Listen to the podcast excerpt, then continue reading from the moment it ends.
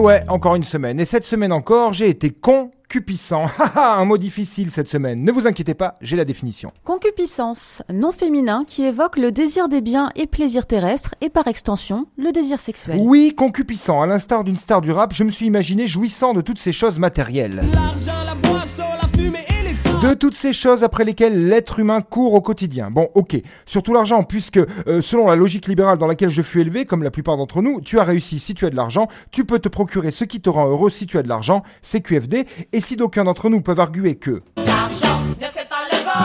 car l'amour et les relations humaines lui sont supérieures, je leur répondrai que oui, d'accord, mais bon, l'amour se trouve plus facilement avec de l'argent et que nous avons aussi appris à nous satisfaire en amour comme en amitié de notre propre vénalité, tout comme de celle de notre prochain. C'est triste, mais c'est ainsi. L'argent, c'est de l'énergie et il est à votre service. J'ai donc cette semaine été fou de désir pour mes prochaines, fou de jalousie envers mes prochains qui ont 4-0 à la fin du mois, ainsi qu'envers ceux qui ont la chance de pouvoir rester à la maison. Oui, j'ai été concupissant au point de ne plus vouloir penser à rien, vouloir fuir dans les sombres plaisirs terrestres, à en oublier tout le reste, sombrer dans l'alcoolisme et la toxicomanie, verser dans une luxure permanente à m'en transformer le colibri en rouge-gorge, oublier mes responsabilités terre à terre et fuir vers la pleine satisfaction de mon surmoi.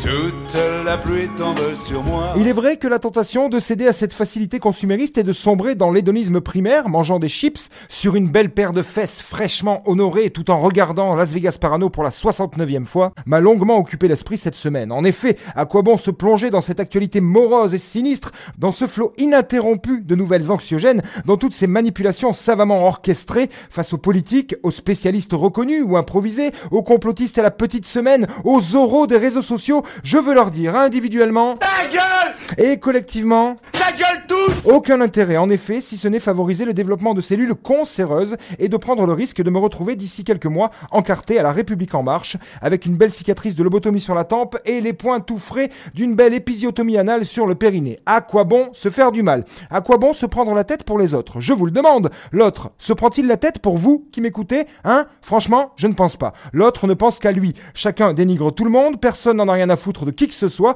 et ce n'est pas avec la moitié, voire plus, de nos visages masqués à longueur de temps que cela va changer. De toute façon, vu la gueule de mes prochains, je m'en fous du masque, moi. Mettez-le, ne le mettez pas, torchez-vous avec, vendez-en, brûlez-le. Je m'en branle Le couvre-feu annoncé mercredi soir, franchement, ça ne va rien changer pour moi. Je me lève à 6h, je rentre à 18. Entre les deux, j'ai eu le temps de travailler, de payer ma redevance télé, et si je ne peux pas consommer, j'irai tranquillement filer mes pépettes à ce grand humaniste de Jeff Bezos. Moi, de toute façon, à partir de 21h, je ne sors jamais. Alors ce couvre-feu, Je m'en cogne, m'en cogne, je m'en cogne. et puis les réunions et les repas entre amis limités à 6 personnes Non mais vous croyez quoi? Vous croyez que j'ai les moyens d'inviter des gens chez moi? Que j'en ai la place? Que j'en ai envie? Que j'ai des amis? Non mais franchement.